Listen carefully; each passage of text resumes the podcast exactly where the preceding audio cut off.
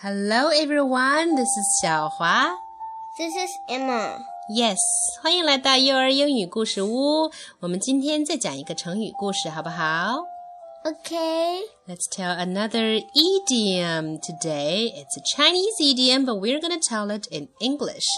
呃，今天讲的这个成语太简单了，你都知道，叫做，Emma 读一下。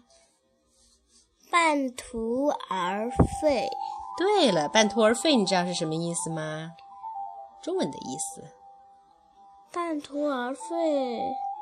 我来告诉你就是嗯 give up halfway. Yeah, that's right. It means to give up halfway, to give up something before you're done. Okay?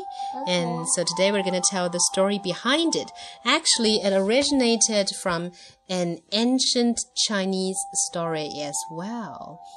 So let's start. During the Warring States period, that's a long, long, long time ago, 很久很久以前，在战国时期啊，there was a man called Yue Yangzi. 有一个叫乐羊子的人。Once he saw a piece of gold on the road and picked it up. He took it home and gave it to his wife, but his wife was not happy. 说，在战国时期有一个叫乐羊子的人，有一天他在大街上路上捡了一块金子，然后拿回家去给他的妻子。可奇怪的是，他的妻子并不觉得很高兴。The virtuous woman said. I hear that a man of morality doesn't drink a thief's water, and a man of honesty refuses to accept alms. What do you think of the action of picking up another's lost valuable and possessing it for one's own? 这个女的就说了啊，这个女人她是一个非常有德行的啊，非常善良的女人。她说：“她说我听说呀，一个正直的人，他是不喝小偷的水的。 ”然后呢，一个诚实的人，他也不会接受别人的馈赠。那你为什么要从路上捡起一个很明显是别人丢的东西，然后再据为己有呢？”岳阳子 feeling ashamed sent the gold back to where he found it. and thus Yue Yangzi was convinced of the value of his wife's advice.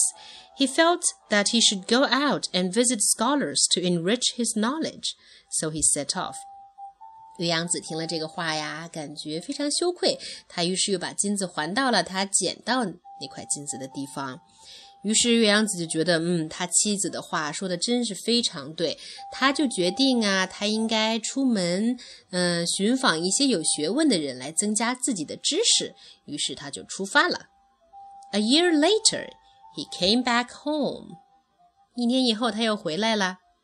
Why have you returned? asked his wife. You've only spent one year studying with scholars. I came back because I missed you very much。哼哼，一年以后他回来之后，妻子问他：「你怎么这么快就回来了？才一年呀？」鸳鸯子说：「哦，我回来是因为我太想念你了。」你猜鸳鸯子的妻子会怎么说呢？嗯，不知道。哈好，let's see without saying anything。His wife took a pair of scissors and went to the loom at which she had worked. Pointing at the half done brocade, she proclaimed, This brocade is woven from the finest silk. I wove one strand after another to produce the brocade. Now, if I cut it, all my previous work will be wasted. It's the same with your studies. You can acquire knowledge only through diligence. Now you've stopped halfway. Isn't it the same as cutting the brocade on the loom? 岳阳子的妻子啊，什么也没有说，她拿起了一把剪刀，走到了织布机之前。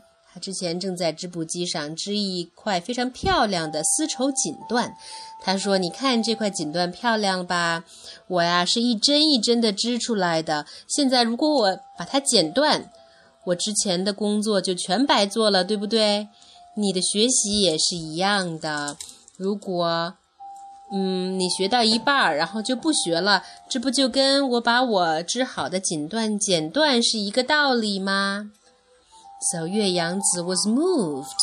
He again left home to visit scholars. Several years later, he became a learned man and was promoted to an important position. 乐羊子听了这番话，非常感动，于是他又离开家门去求学去了。几年以后呢，他变成了一个非常有知识的人，然后呀，也被委以重任。That's the end of the story, Emma. Okay. Mm, so that's 半途而废. Now, do you know what 半途而废 means in Chinese? Yes. Mm, 嗯，是什么意思呢？就是就是这件事情还没有做完的时候，你就放弃了。对了，这叫半途而废，在半路上做了一半了，就浪费了的意思。Isn't it the same with studying, Yes, with yes. playing the piano, with anything, right? Uh, Okay. okay. Finally, what do you have to say before we go? Bye. Goodbye and good night. Bye.